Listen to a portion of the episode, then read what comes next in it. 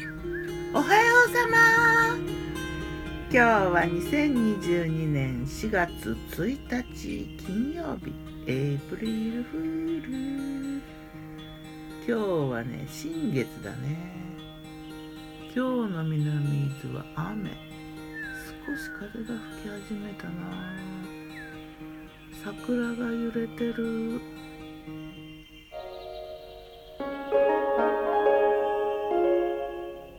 昨日の我が家のメニュー。昨日のお昼はね前の日の残りというかねビーフシチューランチ。ビーフシチューとバターライスとバケットとマカロニサラダ。ビーフシチューにはねほうれん草の茹でたのをちょっとのせたかな。あとはだいたい前の日と同じだな。盛り付けはランチっぽくしたけど。レモンソーダなんだな。夜はねあの新月前日やったしね。昨日ね今日新月だからね。うんこれは小豆を食べなければと。でまあ祝い膳的な感じもあって赤飯ごま塩かけて作りたてはやっぱ一つ上の美味しさだよね。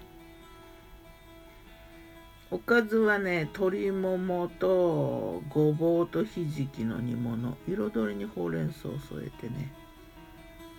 うん味付けはね薄味めでねちょっと酢が入ってる感じ。ひじきの黒にほうれん草のグリーンがまあ綺麗。そして赤飯の赤身ってね。美しい。あとねいわしのオイル漬けいわしの缶詰に新玉ねぎと水菜の塩漬けのせてあとオリーブと人参とセロリものせてね。うんレモン汁とフレンチドレッシングを少しかけたやつと。あとね水菜の花。まあ塔が立ったっていうのかな。花が咲いた水菜をね取ってきてもらったからね。花の部分というか塔の部分というか茎からね油炒めにしたんだけどね下の方がやっぱ硬いな。今度やるときは上の方だけでやりたい。塩にんにく炒めて味は良かったよ。そんな感じ。あお椀はねお吸い物おすましでねこれもね小松菜の花のところを入れといたわ。これは硬くなかった。さて今日からね美味しいの考察を改めねもうちょっともうちょっと広い範囲で仕組みの考察っていうかね惑星の考察というかうん地球の暮らし方の知恵というかねそういうことを考えようかなと思って。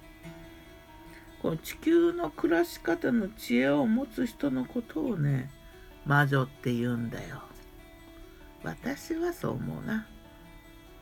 だからそのコントロールしたい人たちにとってはちょっと邪魔かもね。自分たちの思い通りに動かない人間ができちゃうからね。自然のリズムで暮らすっていうのはね楽ちんで美しいしかも美味しいと思うな。そんなことを考える4月だ